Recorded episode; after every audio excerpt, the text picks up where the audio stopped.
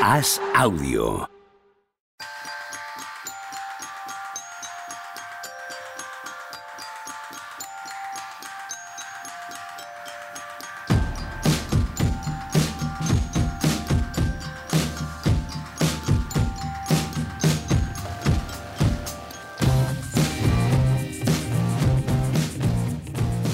¿Qué tal? Hoy estamos al lunes 3 de octubre del año 2022. ¿Qué pasa? ¿Cómo estamos, Juan Marrubio? ¿Qué tal, Pepe? Todo muy bien, tío. ¿Tú? Bien, no tienes mala conciencia. No, mm, yo he dormido a pierna suelta. Bueno. Eh, mi equipo de fútbol americano, ¿sabes lo que es la NFL? Una liga que se juega en Estados Unidos.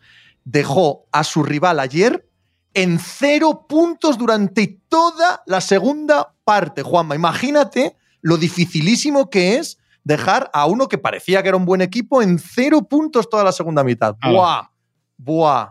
¿Tú Muy qué bien. tal con la NFL? Bien, ¿Te presenta. gusta? ¿Es una liga que te gusta? Puedes presentar a los demás. ¿Qué tal, pero Tony Vidal? ¿Cómo estás? El, Muy buena. El, el atraco fue pequeño, pero vamos, si tenéis, ¡Atraco! si tenéis, que ir, a la, ¡Atraco! si tenéis que ir a la Super Bowl, porque la, atraco. a la atraco. Estado- El, atraco es, el atraco es tener un entrenador que eh, eh, con el partido igualado no chute a palos y se juega un cuarto el down. entrenador, Eso sí es un el atraco. entrenador pero eso está no- pasadísimo de rosca. y somos mucho peores que vosotros. Y sois más favoritos que nosotros. Pero fue un- Pues lo de ayer está. fue un atraco. Pero atraco, vamos. Pero no, me gusta hablar de árbitros. Sí que me robaron mi corazón. Eso sí es verdad. Robó mi corazón el partido de ayer, Vete a la mierda. Anda, vete a la mierda. Mira que sabía desde antes del descanso ya que nos, cuando se puso 20-10 ya sabía que nos ganabais, ¿eh? pero aún así. 23. Habla con propiedad. No, pero cuando se ponen 20-10 justo antes del descanso, ahí Sí. digo a tomar por saco. Pero en fin, Eh, por lo que sea, disfruté muchísimo el partido de ayer. muy bien, pues me alegro. enormidad. Me alegro mucho. Debe ser la primera Ya vez. Otros en- días igual no disfrutas. Eh, ya veremos. Claro. Ya veremos. Ya veremos, claro. Esto está por ver. Esto es así. Eso es lo bonito del deporte. Y hacer amigos, ¿no? Los amigos que haces por el Porque camino. no hay, eso es. no hay enemigos, hay rivales, Eso pero no es. enemigos, ¿sabes? acaba el partido y el, Acaba el partido y tan contentos y una todos. cerveza. Todos. Tony Vidal, ¿tú qué tira. tal estás? De, de pretemporada, yo a otro ritmo. Tú estás viendo la pretemporada de la NBA. O sea, mientras Juanma y yo estamos hablando de un, de un acontecimiento interplanetario como es el Bills Ravens de ayer, tú estás hablando de pretemporada de NBA. los Spurs como un tiro, ¿no? Utah Jazz, estaba viendo ahora Utah Jazz, eh, Toronto Raptors. Muy bien. Una maravilla. Utah Jazz Toronto Raptors de pretemporada, que es un partido que probablemente no verías ni de temporada. O sea, Correcto, correcto.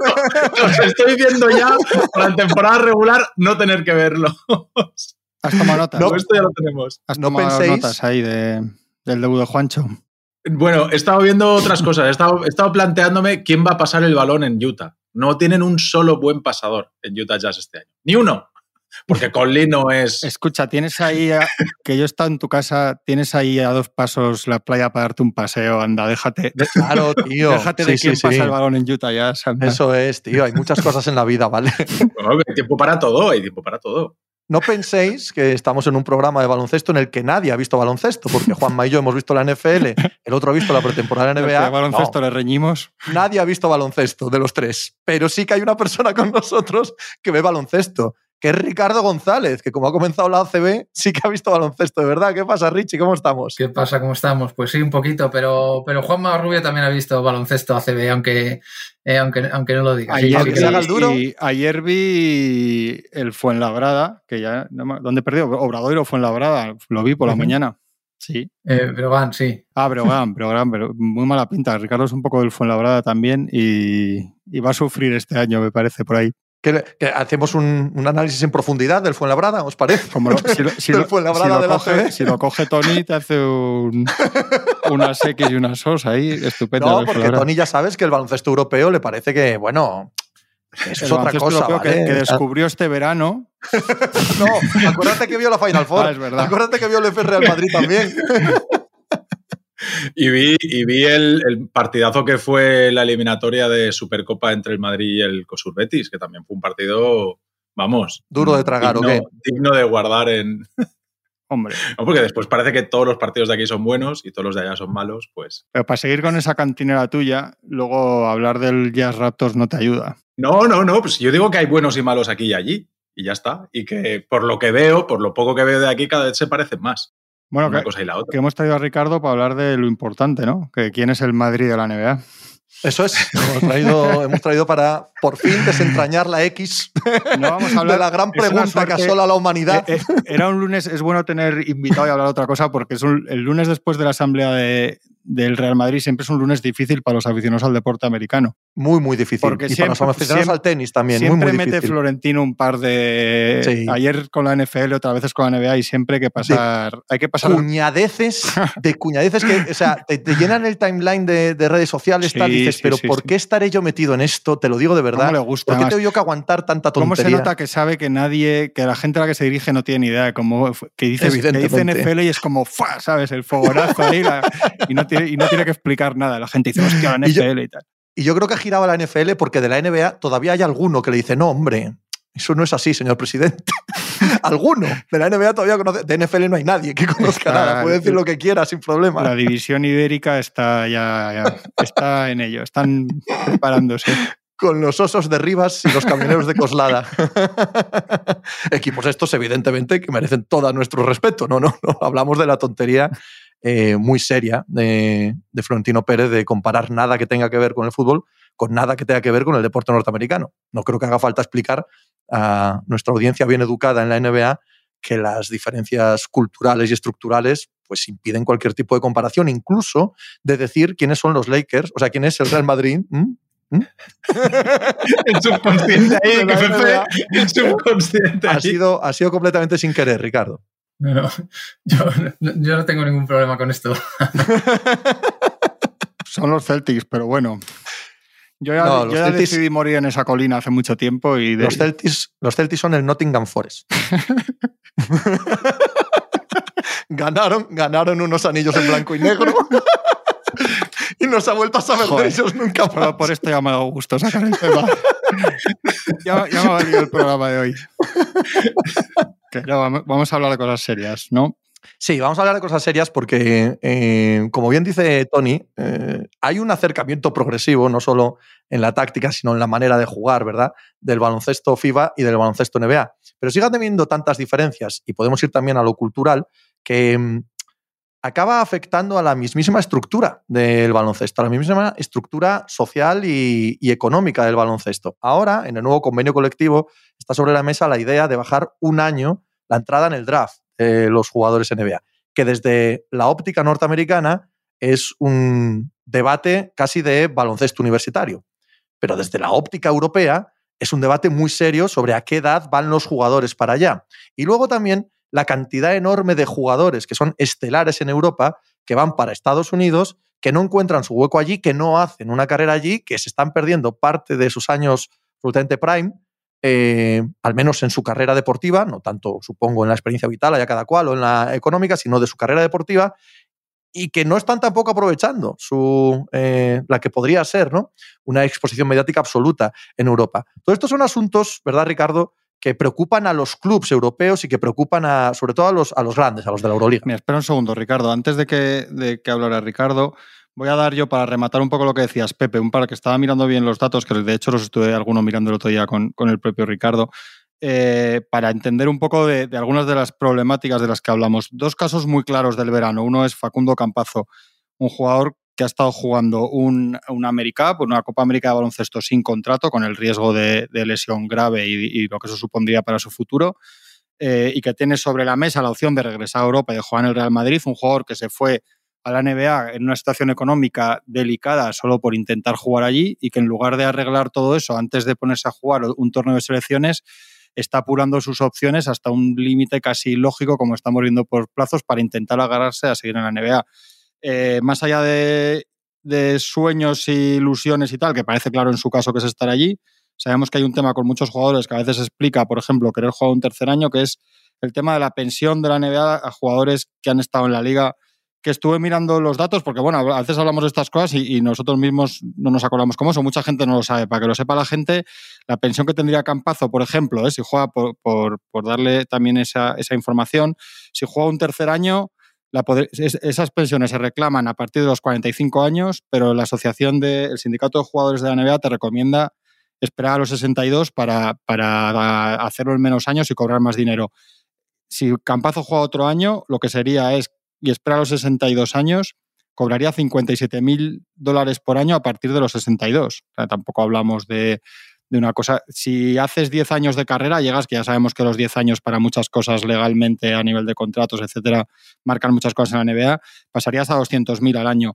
Y luego otro caso que yo creo que es sonado en lo que hablamos, a que explica muy bien por qué es tan problemático, es el de Tyler Dorsey, el jugador americano con ascendencia europea, griega y un poco israelí, que jugaba en Olympiacos, se convirtió en uno de los mejores escoltas de la Euroliga el año pasado y con ofertas de Olympiacos y Fenerbahce que yo creo que, que sobrepasarían el millón de euros por temporada seguro, se ha ido a Dallas Mavericks de absoluto meritorio a buscarse un hueco con un contrato de tipo two-way que, para quien no lo sepa, es un contrato que te, que te tiene entre la Liga de Desarrollo y la, y la NBA, que solo puedes jugar 50 partidos de temporada regular, ninguno de playoffs, y el salario es ronda la mitad de un mínimo de, de rookie, que son uno poco más de medio millón de dólares.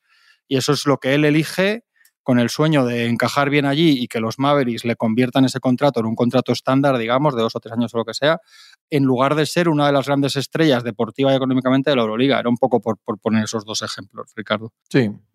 Perfecto, lo has, lo, lo has clavado. No, son dos, no, es que son no, dos casos muy significativos. De... Sí, eh, hombre, yo entiendo que cualquier jugador que se va a Estados Unidos eh, se va con la ilusión de triunfar, de hacer carrera, de agotar su contrato de rookie y luego poder firmar uno, no sé, en el mejor de los casos como el de Luca Doncic, ¿no? De 200 millones eh, por varios años.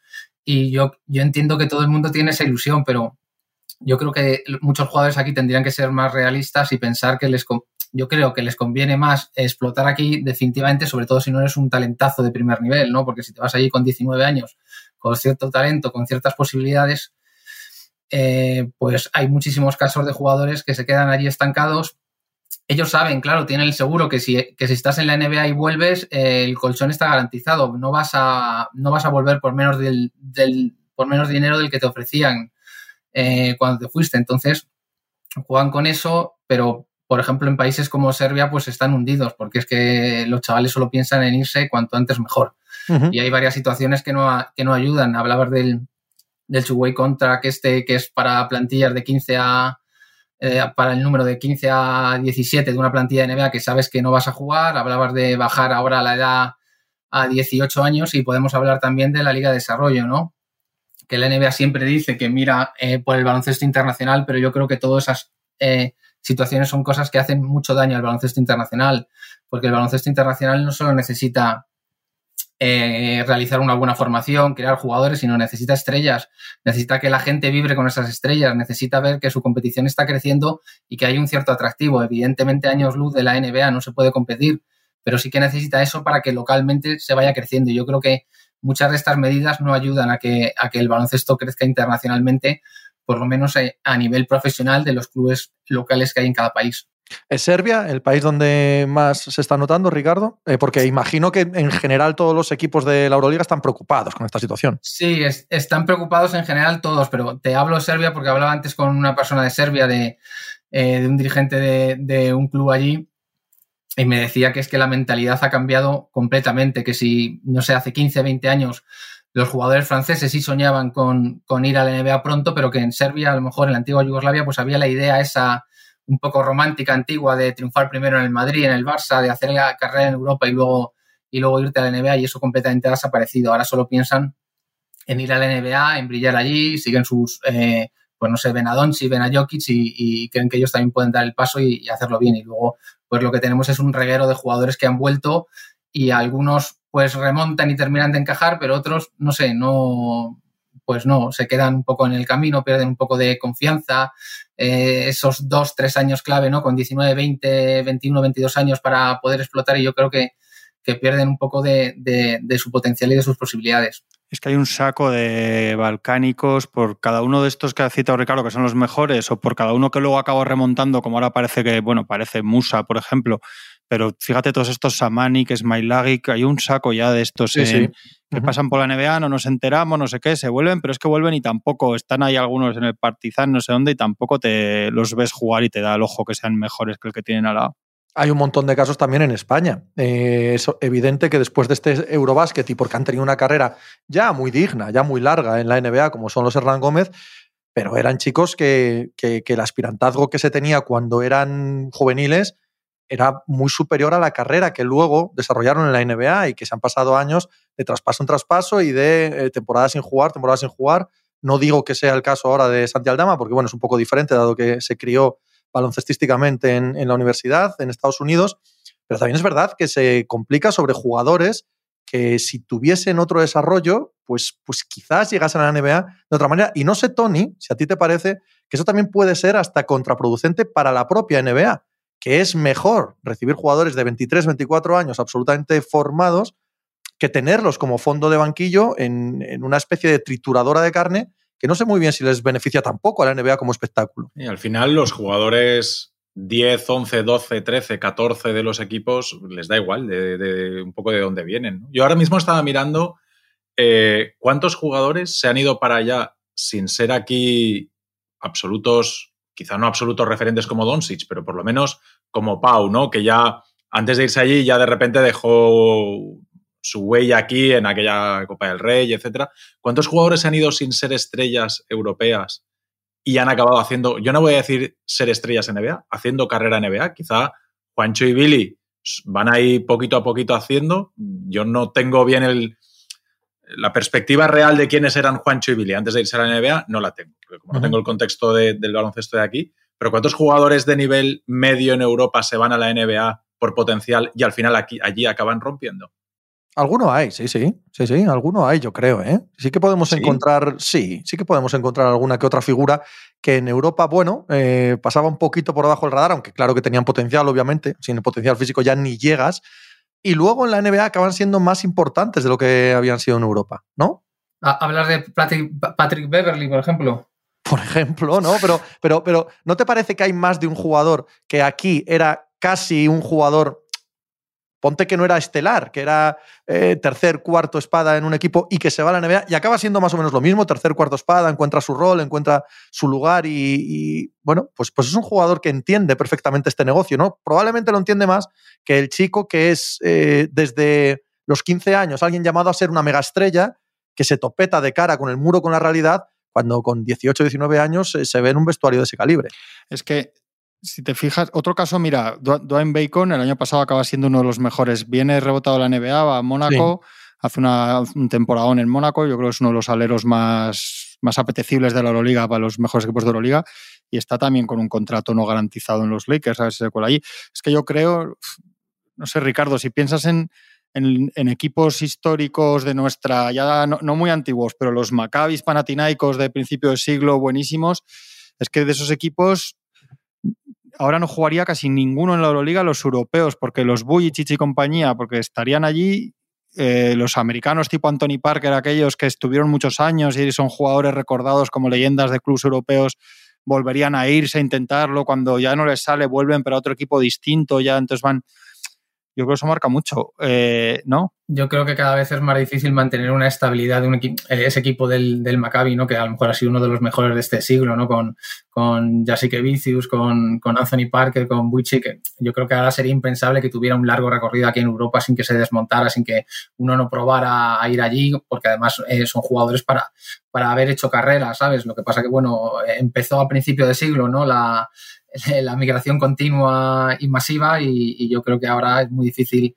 eh, en cuanto un jugador despunta a ese nivel, es muy difícil mantenerlo aquí. Yo creo que eso, claro, hace daño a la Euroliga y a la NBA, pues lo que comentabas antes, pues no creo que le beneficie tampoco tener que formar muchas veces un jugador que no es un, evidentemente, si hablamos de, de de Luka Doncic, de Pau Gasol, de, de, casos así es, es indiscutible, incluso, no sé, de, de, de Frank Wagner, ¿no? Pues ves el talentazo que hay con, con esa edad y, y, evidentemente son jugadores NBA 100%, pero, pero en, en otros casos yo creo que, que, es contraproducente para la carrera del jugador eh, y, y, yo creo que para la propia liga. Para la propia NBA. Sí, sí, sí, estoy completamente de acuerdo, que no hay nadie que saque beneficio de eso y por eso la, la norma de bajar un año más, siempre, siempre que hablamos de la NBA, hablamos de las megaestrellas y creo que es un error.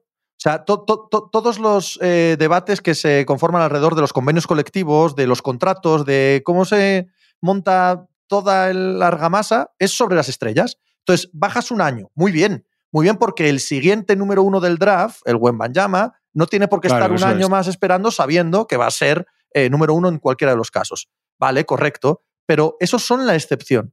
Hay una inmensa mayoría de jugadores, tanto en la liga como fuera de la liga, a la que este tipo de, de acuerdos les va a perjudicar. Y no tengo tan claro que beneficie ni a la liga ni beneficia a la, base baloncestística mundial, que es de la que se nutre la liga ya, porque hace mucho tiempo que la liga pasó a ser, la NBA pasó a ser global, ¿no? En todos sus órdenes, tanto de consumo como de atracción de talento, como de generación de generación de jugadores y generación de negocio, Ricardo. Claro, porque yo, yo, yo os, pregunto, ¿cuá- ¿cuántos jugadores europeos puede, puede haber ahora mismo entre los 250 mejores de la NBA? Que sería una rotación de 8 o 9 jugadores, de, digamos, de los, de los principales, de los que cortan el bacalao.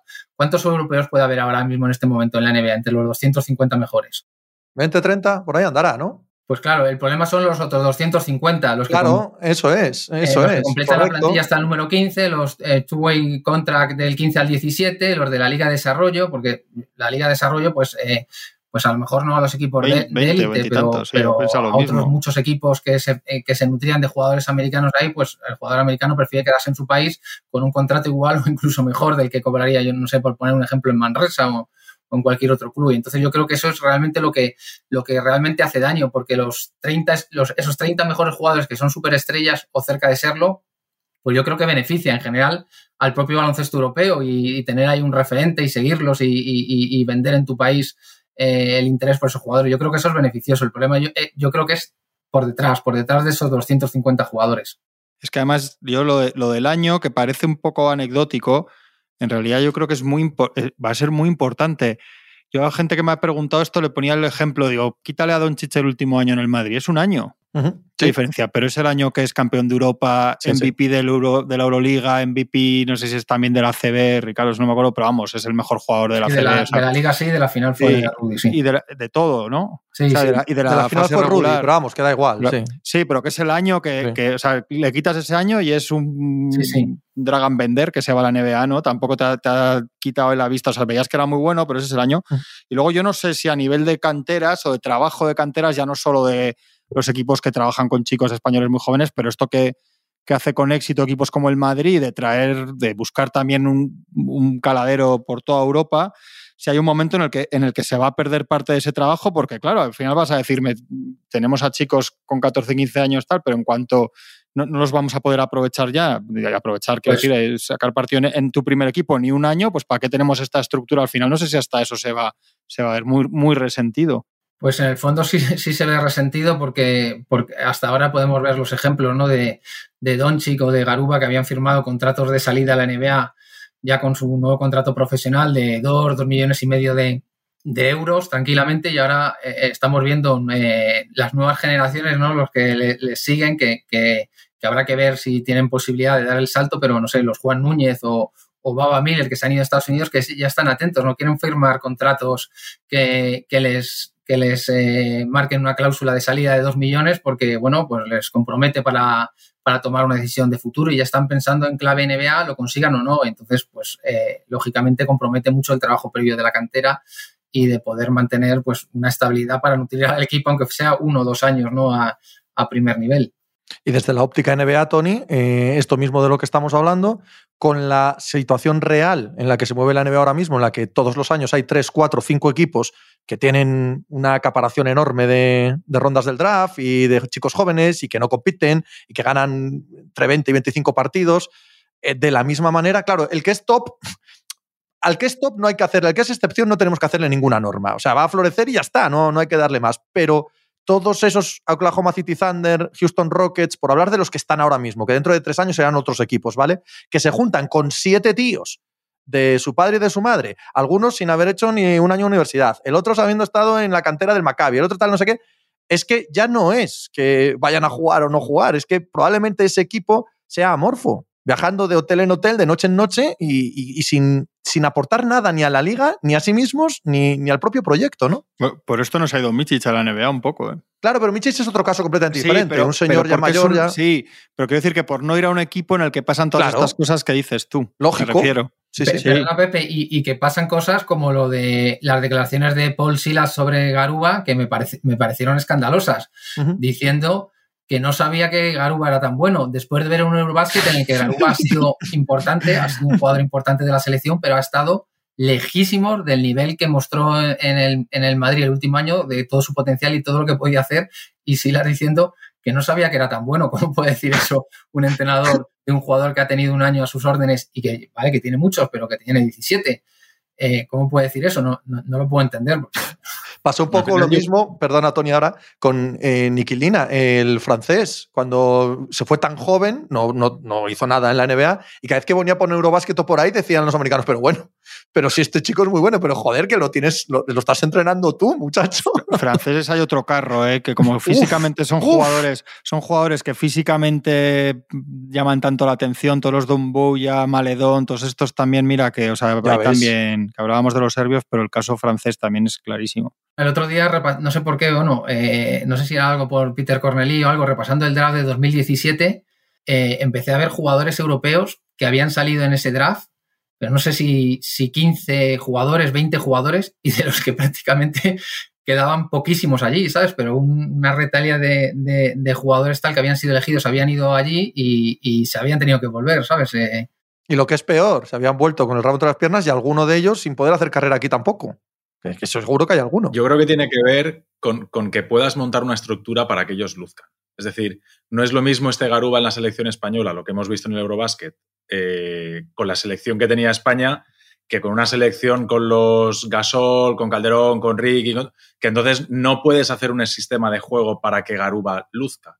En cambio, con esta selección que había, sí que puedes montar un sistema en el que como veíamos, en el que Garuba tenga un impacto defensivo, en el que tenga mucho que ver en la circulación de balón de la selección española en ataque. Entonces, cuando tú puedes montar un sistema, porque por talento Garuba dentro de la selección española era es de lo mejor que hay, para que él luzca y aprovechar sus condiciones, fenomenal. Pero cuando lo llevas allá, lo que te da Garuba de verdad es tanto, o sea, sirve como para que jugadores como Jalen Green, este año Jabari Smith, eh, Kevin Porter, Kevin, sí, sí, Kevin Porter Jr., todos estos condiciones, condicionar el juego de todos estos para que Garuba sea más partícipe en el ataque? ¿O te interesa más el balón a Jalen Green o a, no, pero... que no, Tony, pero, pero ponte en el caso de que eres Paul Silas que no lo ha visto entrenar o que no ha visto lo bueno que es. Ponte en el no, caso... ha visto, no ha visto ni un clip de la eliminatoria con el FS. Claro. Quiero decir, si es lo que a ellos no les convendría, incluso a ellos, incluso a los Houston Rockets. Que se queden en el Madrid. Claro, que se queden en el, Madrid dos o tres años y ya veremos.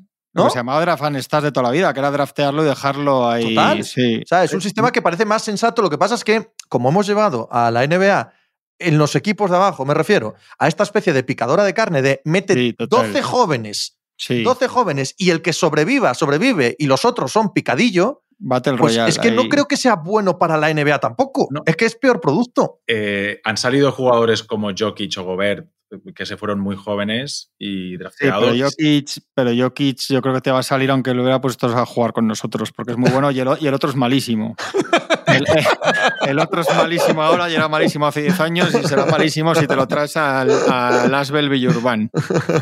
Pero sí, lo que pasa es que es verdad. Y yo creo que, tenemos que excluir y, los casos especiales. y ante Tocompo se va allí el hombre sin hacer y pesando 30 kilos. Pero, hay, que, hay, que, excluir los casos, o sea, los unicornios hay que excluirlos. Porque si no intentando ser ante Tocompo, el caso de, bueno, mira, de Juan Núñez es otro buen caso de este verano, porque está claro que da los pasos que da en su carrera pensando en, facilitar el salto a la NBA.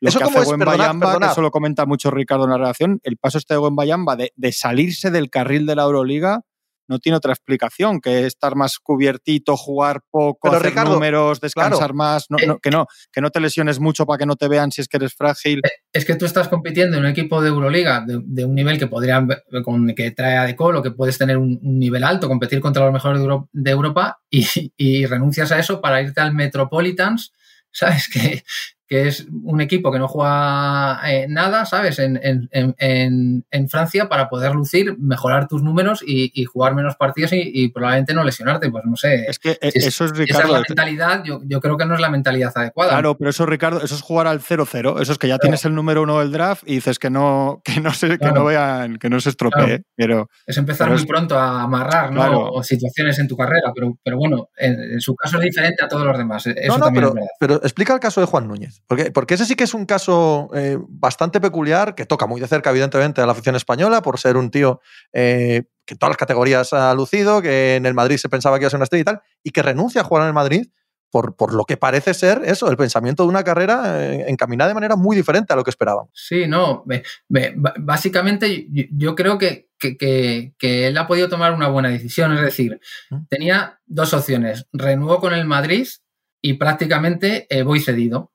Eh, y tengo una cláusula de salida que puede rondar el millón y medio o lo que sea. Y tengo otra opción, no renuevo con el Madrid, voy al equipo que yo quiera y no tengo cláusula de salida. Supongo que el UM cobrará el básico de los 750 mil dólares en caso de traspaso si fuera y, decido mi futuro. Ojo, que si me va medianamente bien, pero no, no tengo nivel de NBA, pero sí para volver al Madrid, pues vuelvo y firmo un nuevo contrato. Pues eh, digamos que tienes tu futuro decidido por ti. Es eh, un nuevo escenario pensando en tus posibilidades y que, y que, y que, bueno, si te va muy bien, si te va regular o si te va mal, pues más o menos lo, lo controlas tú, pero que cambia un poco la dinámica de trabajar que tenía el Madrid, de poder asegurarse esos, pues claro, de cada equipo, de cada año junior, pues 12, 10, 12 jugadores acaban y solo se renueva con contrato profesional a los que ves que realmente tienen una posibilidad, que puede ser uno o dos cada dos o tres años, y, asegurarte que juegan el primer equipo, que salen cedidos o que si se van al NBA te dejan un un retorno económico. Entonces, bueno, en este caso, pues está rompiendo eso con, Juan Núñez, eh, con Juan Núñez, pero también con Baba Miller, que se ha ido, que se ha ido a Estados Unidos a la universidad, un chaval que es un alero de 2.11 y ojo con él, eh, con, con Baba Miller, que tiene un potencial grandísimo.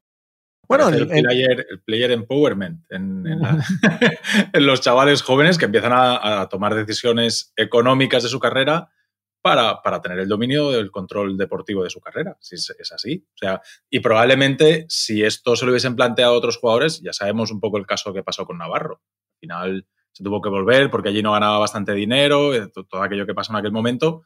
Eh, bueno, es lógico que los chavales digan, bueno, pues si de verdad parece que soy tan bueno, eh, pues como parece que el nivel para jugar aquí más o menos lo tengo, no me voy a cerrar la puerta de salida, por si al final acabo rompiendo y, teniendo carrera NBA. A mí, me parece normal. La, puerta de salida no te la cierras, lo que pasa que eh, sí te compromete porque el tener que pagar eh, esos dos millones o un millón y medio de, cláusula lo que te hace es eh, ganar un poquito menos en los, en los siguientes años, que tienes que sacarlo de tu contrato, aunque te dejan el pago en diferido, en dos, tres años, dependiendo de cada caso. El sistema es un poco, está un poco viciado. ¿eh? O sea, yo, yo, entiendo lo que dices, Tony, vamos, y lo que decía al principio Ricardo. Eh, ¿Quién juega con la ilusión? De nadie, ¿no? Efectivamente, tú te ves que eres buenísimo, tú sueñas con la NBA, pues, pues lógico. Es la cima del baloncesto a día de hoy y ya está. Pero hay un punto de, sistema enfermizo. Con esto que estamos diciendo, es posible, posible, porque nunca lo sabremos, que casos como el de Jules, pues, pues no hubiesen triunfado en Europa, por poner un ejemplo. Y vete tú a saber qué clase de carrera habría tenido, qué clase de jugador habría sido. Y hay mucho chaval que es muy bueno, que debido a lo enfermizo del sistema, el sistema actual, eh, lo va a tener más complicado si sigue ese camino, que por otro lado, como dices, Tony, es, claro que es lógico, claro que es lo que tendríamos todos en la cabeza con 16 años si tuviésemos esa oportunidad. Bueno, eso, hablad vosotros tres, que sí que habéis sido gente eh, físicamente dotada para esto. Yo, claro, no, no, no, sé nada, ¿no? No hables en pasado. Estamos bien, ¿no? Bueno, unos más que otros. habla, del pasado, habla del pasado. Mira, Javi, en casos particulares también. Mira, Javi, Javi, que podía ser el hijo de casi todos los que estamos aquí. Eh, y, está el que, peor. No, no, no, no. Como, como mucho el penúltimo. O sea, yo hay pole positions que no regalo. yo soy un acaparador, querido. El, caso de Gavidec, que el año pasado también es un caso curioso, ¿no? Gaby Deck viene, viene cobrando lo que cobraba, porque se habló mucho de aquello también, ¿eh, Ricardo? De, que eh, en, términos económicos no le había salido bien la jugada. En, no, no. en el caso de Gaby Deck, eh, en cuanto a Gaby Deck, es un caso redondo para él, porque estaba negociando una renovación de contrato que, que, no llegaba en los términos que él quería, se fue multiplicando su salario y ahora ha vuelto con el salario, digamos, que quería inicialmente. O sea que ha perdido, digamos que 10 meses de competición, pero se ha reenganchado en el club que quería porque él, cuando se fue allí, dijo que la NBA era su sueño, pero no, no veía no, no soñaba con el Madison Square Garden. Quería jugar más aquí que allí, pero bueno, entonces se fue, eh, ganó mucho dinero en, esos 10 meses y ha venido cobrando más o menos con el contrato que quería, o sea que en, en su caso particular ha ganado en todo. El problema en muchas cosas es que no es, no por este caso, ¿eh? pero en general lo que hablamos es que ni siquiera es cuestión de dinero, por lo que hablábamos, o sea, esto de que ves que Tyler Dorsey se va perdonando mucho, que Campazo, las cuentas de él no son económicas de estos ya más de dos años, ¿no? Con los años que tiene ya. O sea, es que no sé qué se, qué se podría hacer desde el otro lado. Eh, hay, yo creo que es una cosa, como decía Pepe, también cultural, de lo que quieren los chavales, de lo que las franquicias, yo creo que que Ricardo ha dicho una cosa que es importante tener siempre en cuenta, que es que diga lo que diga la NBA, la NBA le importa la NBA y esto es así, y ha sido así toda la vida y, dicen siempre que el baloncesto mundial, evidentemente, gilipollas no son, eso está claro porque, porque, porque lo sabemos muy bien, pero que les va bien si el baloncesto es muy importante en todo el mundo, porque al final a lo que miran es a, es a lo suyo. Y es que en Europa no sé, o sea, quiero decir que, que hay casos, el, el a Tyler Dorsey le podía haber dado el Barça dos millones y medio de, dólares al año y, se quería ir a, intentarlo allí y se quería ir. Y a Campazo le podía decir el Madrid, vente ya no sé qué, y él te, él te dice, me voy a esperar hasta el 2 de noviembre si hace falta. Yo esa parte la entiendo. Eh, yo yo estoy un poco con Tony. yo, a lo que voy. lo que digo, Pepe, no es que no lo entienda. Lo que digo es que ¿qué hace, qué hace un equipo europeo o, una, una, plataforma europea tipo los de la Euroliga? Si, el board de la Euroliga cuando se reúnen y dicen, ¿qué podemos hacer con esto?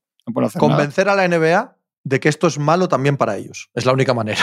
o sea, la única manera es hacer ver a la NBA que esto no es positivo para su negocio que hay un montón de jugadores que se pierden, que podrían ser espectaculares o que podrían ser al menos decentes para abrir mercados por todos los lados, y que con este sistema, y tal y como tienen a sus franquicias tanqueando y acumulando rondas del draft, están eh, destrozando más que ayudando a que el sistema de cantera global mundial, que también les viene bien a ellos, que a la NBA le viene espectacular desde el punto de vista económico, les funcione del todo. Entonces, si tú eres la Euroliga, tu labor ha de ser convencer a Adam Silver de que es mejor para ellos eh, funcionar de otra manera y en otra relación con este tipo de jugadores. Yo creo que es el único, lo único a lo que pueden aspirar, porque en cualquier otra circunstancia eh, la posición de poder absoluto de la NBA va, a destrozar si van... eso es, claro, eso, no hay duda. Eso es realista, Pepe.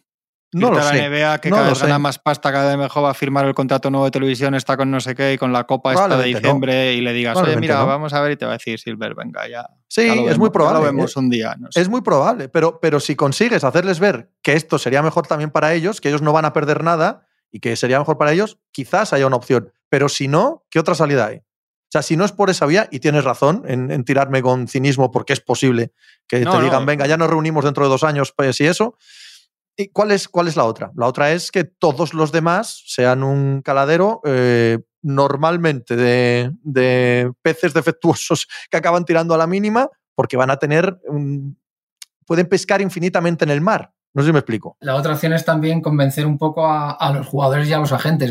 Ya sé que a veces es muy difícil porque llega un chaval que no sabe si va a volver a tener otra oportunidad de ir a la NBA y quiere abrazarla como sea pero a lo mejor tienes que ser consciente que el objetivo no tiene que ser llegar a la NBA como sea, porque ahora mismo eh, eh, cualquier jugador de cierto nivel puede llegar a la NBA. El problema es eh, llegar y hacer algo. Yo creo que un poco también que, cale esa mentalidad ¿no? entre, entre los jugadores y, los agentes que vean que pueden desarrollar un poquito mejor su carrera. Pero bueno, es difícil también, muy difícil. Pero ¿cuántos jugadores van al draft con 19 años estadounidenses, jugadores universitarios del one and done, etcétera, etcétera, y acaba la NBA arrollándolos y pasándolos por encima? Exactamente igual. que evidentemente nosotros vemos aquí porque se deteriora la, la, Liga Europea y la CB y el baloncesto de aquí, pero, pero que allí arrollan también con todos. duda, revientan, La, revientan la NCA.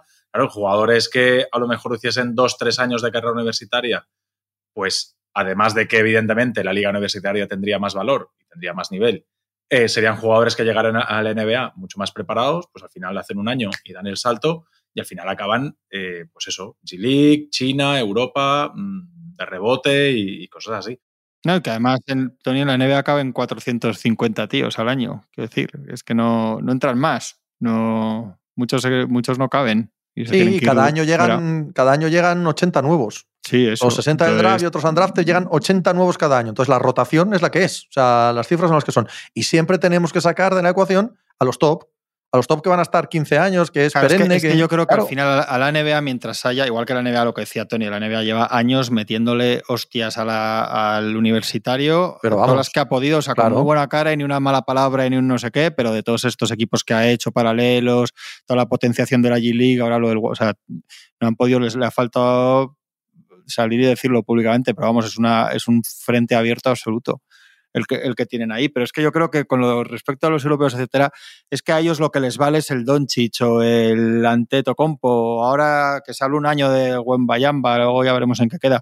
Es que a ellos lo que les vale es eso. Entonces yo creo que no les preocupa, entre vamos, y sin comillas, no les preocupa los, los 80 que pululan por ahí que decimos. Les va, a, les va a seguir compensando si cada, no cada año, pero cada, cada lustro sale un Antetokounmpo, un Doncic, un no sé qué. Me temo. Es posible, es posible. Pero si tuviesen la parte eh, de formación delegada, subcontratada, y todo el que llegase fuese mejor jugador, ¿mejoraría el producto o no? no? No tengo ni idea, ¿eh? Igual no. O sea, igual el producto seguro, pero igual económicamente no. Y obviamente aquí es a, lo que estamos, nada más. Y el resto, el resto es eh, hacernos, eh, bueno, pajas mentales que no van a ningún lado pero igual también podrían explorar esa opción. Creo que no va a pasar, eh, como decías antes. Pero eso es frenar económicamente a los jugadores. Es decir, al final, yo, yo no sé cuánto podría estar cobrando. Estaba mirando, Juancho tiene 1,6 este año. Sí, sí. Y Billy 2,5. No, 1,8. Juancho 1,8 y Billy Hernán Gómez dos años, eh, dos años, dos kilos y medio, más o menos. ¿Cuánto podrían estar cobrando aquí en Europa? Dos millones. O sea que más o menos. Sí, dos millones y, pico de euros, no podría ser, sí, en, un escenario favorable de necesidad de cupos y de, y de, que encajaran en los equipos. Pero bueno, sí, en Madrid y Barcelona podrían estar cobrando eso, sí. Entonces, económicamente no les, no les soluciona nada estar allá, pero si a ellos, evidentemente, las posibilidades de, ganar mucho más las tienen allí. O sea, aquí difícilmente podrían sacarse un contrato de 7 millones. y que no hay algo tan, algo, tan intangible como el sueño NBA también vale mucho. O sea, yo quiero triunfar en la NBA, vale mucho. O sea, es, es algo que te llena personalmente. que, ahí enseguida el, vamos, enseguida no, pero que el siguiente salto ya es un poco a nivel mid-level y tal, y te puedes poner, o parte de la mid-level, te pones en 5 o 6 millones jugadores. Y lo que decía Juan al inicio del programa, lo que decía Juan al inicio del programa, estás allí 8 o 10 años y tienes una pensión vitalicia a partir de los 45 y tal, que es un dineral para la, lo que vas a ingresar el resto de tu vida. Ha hecho un carrerón y ha sido un jugador NBA legítimo, obviamente titular en todos los sitios que ha estado, etcétera, etcétera, todo lo que hemos dicho mil veces. Pero aparte de eso, Ricky ha ganado infinitísimamente más dinero del que porque, porque se metió en un rango ya de jugador de que cuando te metes en ese rango y todos pueden aspirar no a ser ante Tocompo, pero a un rango, hombre, Ricky Rubio era un prodigio aquí con 14 años, no, digo que haya muchos Ricky Rubios, pero quiero decir que, hay, que sí que hay un, hay un escenario de, que veas que te puede funcionar muchísimo mejor y mucho antes la vida económica también a costa de, arriesgar a los europeos. Yo entiendo que los Dorsey que decíamos, por ejemplo, al ser americanos también influye, o, o Dwayne Bacon, que lo citábamos, influye querer volver a jugar en, su país y en lo, que han mamado desde pequeños, claro, que están fuera de su casa al final. A mí es que me parece que, aparte del sueño, es que el tema económico, mm, la solución para atar a la gente aquí es, es basta. Es decir, si, aquí hubiese más dinero y tú a jugadores como, te digo yo, Volmaro, no lo sé, o, jugadores así muy jóvenes como proyección, o Juan Núñez. O, Volmaro, macho, mira Volmaro. Y de repente les pongas ahí, les puedas poner un pastizal, asegurar que el mínimo, que el mínimo sea lo que ahora es el máximo, pues igual hay jugadores que sí que se lo pensarían mucho más. De decir, oye, eh, si me voy ahí, voy a cobrar menos de lo que estoy cobrando aquí, etcétera, etcétera. Eso, pero claro, es que si no hay más dinero, pues sí, si deportivamente es mejor y económicamente es más, en cuanto puedes te vas para allí a jugarte las, los garbanzos allí. No, eh, en teoría es más deportivamente, en teoría es más económicamente. El paso por el que van muchos Mm, esa, de pasar de esa teoría a la práctica no es tan sencillo, que es, creo, ¿no? La mayor parte de, lo que hablamos del debate. Ese jugador número 15-16, Chu eh, contrato Chuwei, que evidentemente lo va a tener muy crudo para conseguir el dinero que podría conseguir de otra manera y una carrera deportiva que sería muy complicado que se le fuese tan por el barranquillo como se le puede ir en caso de quedar en el ostracismo y venga G-League y venga para arriba y para abajo y acabes en, un eh, equipo, vaya, usted a saber, en dos o tres años. ¿no? Y eso a muchos también les ocurre. Eso también es real, eso es parte también del, sueño NBA, en general es parte del sueño americano, ¿no? Eh, lo que deja por el camino, los destrozos que deja por el camino y, ahora es muy obvio o más obvio de lo que ha sido casi nunca en la historia del baloncesto, creo, Ricardo. Sí, sí, bueno, claro, es que eh, si nos remontamos hace 20 años, ¿no? Pues eh, estaban los, los, prácticamente no había, había los, los, pocos elegidos y ya está, pero ahora, es una cosa masiva y yo creo que afecta mucho. Y, luego, pues, eh, hablabas antes del caso de Bolmaro, pues mira, yo creo que es un ejemplo claro de, de un jugador que le hubiera convenido haber estado aquí formándose un, un, poco más, pero claro, entran componentes económicos y el, y el caso contrario de Campazo, un jugador que aquí sería estrella indiscutible, eh, que ganaría muchísimo más dinero, que probablemente el Madrid le, eh, le, perdonaría la parte de la cláusula que tiene que pagar, se iría a lo mejor a un contrato de 3 millones, 3 millones y medio de euros eh, brutos y sin embargo está allí esperando, arriesgando su físico sin contrato en vigor, jugando con la selección por ilusión, o sea, por desafío, porque le han dicho, te fuiste de Denver porque mides 1,78 y él ha dicho, no iba a jugar en la selección, no iba a jugar en Europa, no iba a triunfar en la Euroliga y he hecho todo esto y ahora quiero eh, triunfar en la NBA o ganarme, triunfar entre comillas, ganarme mi espacio y ser un jugador que, pueda ser importante en un equipo y está arriesgándolo todo, o sea, está arriesgando incluso eh, su futuro más o menos económico por una ilusión, o sea, que, que chapó por él en ese sentido. Hay pocos jugadores con esa valentía, con 31 años. ¿Volmaro qué estaría cobrando, qué estaba cobrando aquí?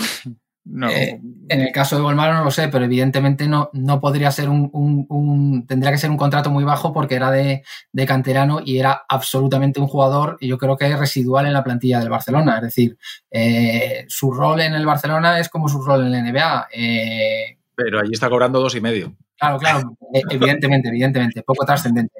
Por eso te digo que desde el, que desde el punto que es diferente a Campazo, desde el punto de vista deportivo le hubiera convenido estar aquí, desde el punto de vista económico, pues eh, allí es incomparable, evidentemente. Sí, al final los jugadores jóvenes lo que, lo que tienen que hacer es jugar. Si es que eso está más claro que el agua. Al final está muy bien que entrenes en un equipo NBA, pero jugar, jugar y competir y competir. Por eso vemos equipos y reconstrucciones. Lo aplaudíamos la semana pasada, Pepe, la llegada de Bogdanovich. Eh, pues, pues eso, a núcleos jóvenes les hace falta jugadores que compitan y, que para Doncic ese último año ha sido maravilloso, pero ha sido maravilloso por, por, la formación que ha tenido aquí y por el nivel al que ha competido y por los compañeros que ha tenido, jugadores experimentados, eh, ganadores de mundiales, etcétera, etcétera. Claro, todo eso te forma y cuanto más... Pasa que Doncic, claro, eh, es que Doncic hubiera sido en cualquiera de los casos, ¿no? O sea, no se lo usar de ejemplo para nada. Claro, eso, es. Está, está, tan por encima de, de la media, ¿no? Que, no creo que se pueda usar para ni para una cosa ni para la otra, ¿no? Hubiera florecido. tampoco sabes, tampoco, sabes cuándo es el último de fitness, ¿no? Tony, tampoco de fitness se le puede usar de ejemplo, ¿no? Porque no sé si lo viste en Eurobasket a Doncic. Ah. tú, que te fijas, mucho en eso. Pero, llegó muy bien. Es curioso que. muy, bien, muy bien, de muy contento, quieres decir. No, pero yo, vimos fotos dos semanas antes del Eurobasket y nos llamaba la, a mí me llamaba la atención. O sea, yo dije, ah, pues oye, pues parece que está fino. No sé si igual es la foto en ese momento o lo que sea. Sí que es cierto que acabó. Fino filipino. fino, fino. Joder. A ver, a, ver, cómo está ahora. ¿Dónde, ¿Dónde era la sede de Eslovenia del grupo B? ¿Dónde jugaban? En Nadie el, recuerda. En el chistu. En el chistu. En el chistu. quería hacer yo el, chiste eh, ¿no? astronómico, pero no, no me ha quedado. Eslovenia era, era, el grupo de la muerte, que era el de el grupo Alemania, el de Colonia, ¿no? De Alemania, sí, sí. Colonia. de Colonia, luego Berlín. El codillo. Claro, el codillo. El chucrut. chucrut es muy peligroso. Al final no sabes nunca ese último año cuál es. ¿Cuál es el año en el que dices, ya he mejorado lo suficiente, me voy para allá? O sea, porque así te van pasando años, igual te acabas convirtiendo en un Misich, ¿no? Que oye, que pero, es no, ¿eh? no, hombre, sí, Pero, pero no hay muchos Tony que arqueamos todos la ceja y dices, Buh", y luego algunos te equivocas, pero ahí hay, o sea, hay, un, hay, hay unos casos Doncic se va, evidentemente, o en Bayamba se va a ir, evidentemente. No olvidemos las dudas de Doncic, ¿eh? A ver, a ver, Doncic aquí, los que lo seguíais lo teníais muy claro, pero Doncic se va allí, no es número uno, y hay un montón de analistas americanos diciendo el físico de Doncic no va a poder aguantar si, ha dicho si, si Silas dijo que no sabía que algo era tan bueno, los analistas americanos que hablaban de Doncic, por suerte, eso cada, vez está más pasado y cada vez hay más que te dicen que, un tío que domina la Euroliga contra tíos como Michich y compañía eh, es, es, mejor que el que domina a, Western University de Colorado. Sí, Sí. O sea, quiero decir Sí, que sí. sí que eso- Sí, sí, sí, no, pues pero eso. que ese tópico existe y siempre existe y más con tíos que no tengan el que puedes tener dudas físicas. Es- Esa, esa cosa con los europeos siempre la van a tener, pero yo creo que es Cuando habláis Pero de no la carrera, tienen de verdad, no la tienen de verdad. momento de irse y tal. eh, yo si tuviera que decir para mí una carrera perfecta, claro, pero yo disfruto mucho con la Euroliga y con el desarrollo aquí de los jugadores. Si tuviera que decir para mí una nunca, carrera ¿no? perfecta, desde mi punto de vista sería la de Manu Ginóbili, que se fue con 25 años siendo para mí el mejor jugador del mundo FIBA con, con Bodiroga, ganando la Euroliga, eh, haciendo cosas eh, gigantes con Argentina y luego tuvo una carrera en la NBA que es que eh, si retrocedes no piensas que se fue con 25 años. Estelar. Cuando- O sea, la carrera de Ginóbili es estelar absoluta Manu, por todas las esquinas. decir Manu de la Torre, tío. Una, una- una carrera estelar también. Bueno, también la está teniendo, ¿eh? Sí, sí, Por eso, eso, por Manu eso, por Estelar eso. es una carrera estelar absoluta que acaba de ganar un Eurobasket. Cuidado, cuidado con él. Sí, es, es- es un ejemplo perfecto, claro. De, de Además nos escucha. Vamos a hacer aquí de, de periodistas rancios antiguos. Un saludo a Manu de la Torre que nos estará escuchando. Sí, sí. Pero ¿cuán- ¿cuántos hay con el talento ese aquí? De No, Ginóbili, claro, claro, pues No, pero, Claro. pero seguro. es verdad. Sí, pero Ginóbili no, sí pero- que es un jugador, sí que es un jugador que no que se se va con con- 18, claro, se va con sí, 18 a ser el decimosegundo en estos Oklahoma Eso City es. Thunder y no sabemos qué carrera iba a tener, ¿vale? Y Vale. ese sí que era un Sí. candidato a eso. Entonces, para la propia NBA, que es mi punto, es maravilloso que llegue Ginobili con 25 años, porque Ginobili ha sido uno de los mejores jugadores de la historia de la NBA y lo digo como lo pienso, ¿vale? O sea, es, es uno de mis ídolos NBA, ya no solo carrera FIBA, que desde luego. Y igual no lo hubiera tenido si con 18 Pues no años se planta pues no allí estaba y en el está... top 50, Pepe. pero allí- ya me da no igual. Estaba, no estaba en el top 75, o sea que no tienes ni puta la idea. gente que hace esas listas es la misma que habla del físico de Doncic antes del draft, ¿vale? Escucha, o sea, me dan eh, exactamente Y de- igual y de que todos. Stockton es mejor que Chris Paul. Va, por favor. Otro. Pero en Eh. esas listas están ras... Bueno, bueno, que voy- nada, nada, voy a parar. Voy a parar porque me caliento, vamos. Ginobili es mejor que el 80% de esa lista. Así de sencillo. Ala, 80, Así lo no, digo. joder, 80 Así lo no, digo. Ah, no, sí, iba a decir que también hay que tener en cuenta lo que decís de, de si un jugador como Ginobili llega allí o el que sea, o lo que podría haber, lo que podría ser, porque más allá de evolución en el juego, yo creo que hay un factor cultural y de motivación y de ánimo que es importante. O sea, un jugador europeo llega allí, un jugador americano, quieras o no, conoce aquello, lo ha mamado, los torneos amateur de verano, el no sé qué, el cómo funciona la G-League, pero aquí hablamos muchas veces, por ejemplo, mira el caso de Garuba, de un jugador que está jugando eh, cuartos de final de la Euroliga o podía haber que pues, casi podía haber sido Final Four, finales de todas las competiciones ACB, jugando en el Real Madrid con lo que eso, con lo que eso significa y te vas mm, la G-League, lo que es la G-League, cómo se juega en la G-League y para lo que juegan los chicos que están allí, cómo funciona, o en la NBA, chupar banquillo, jugar cada dos días, perder mucho, no sé qué.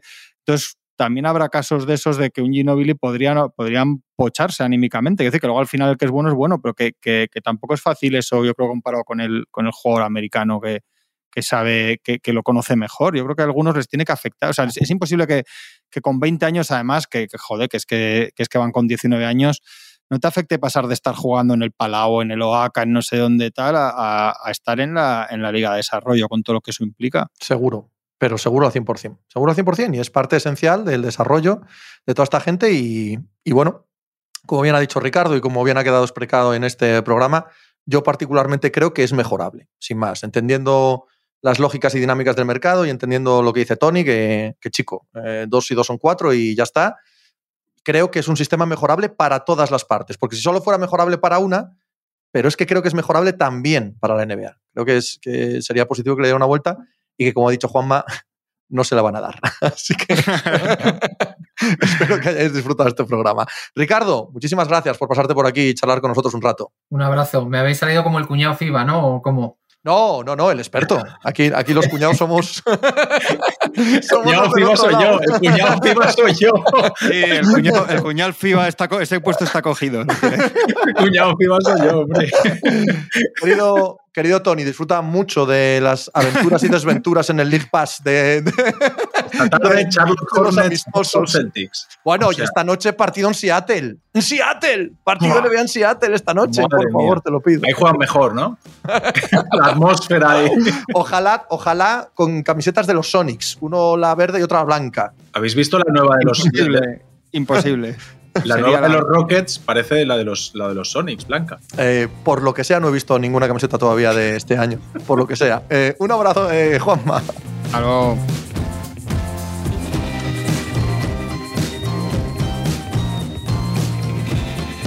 Pues muchas gracias por habernos acompañado en NBA Mínimo de Veterano. Muchas gracias por haber escuchado este podcast que es original de As Audio con la producción de Javier Machicado y la realización de Vicente Zamora. Síguenos en redes sociales arroba asaudio para no perderte nada y recuerda que puedes escucharnos en la sección de podcast de as.com, en la aplicación del diario As o en tu plataforma de audio preferida. Un saludo de Pepe Rodríguez con la compañía de Tony Vidal y Juan Marrubio desde la redacción del diario As.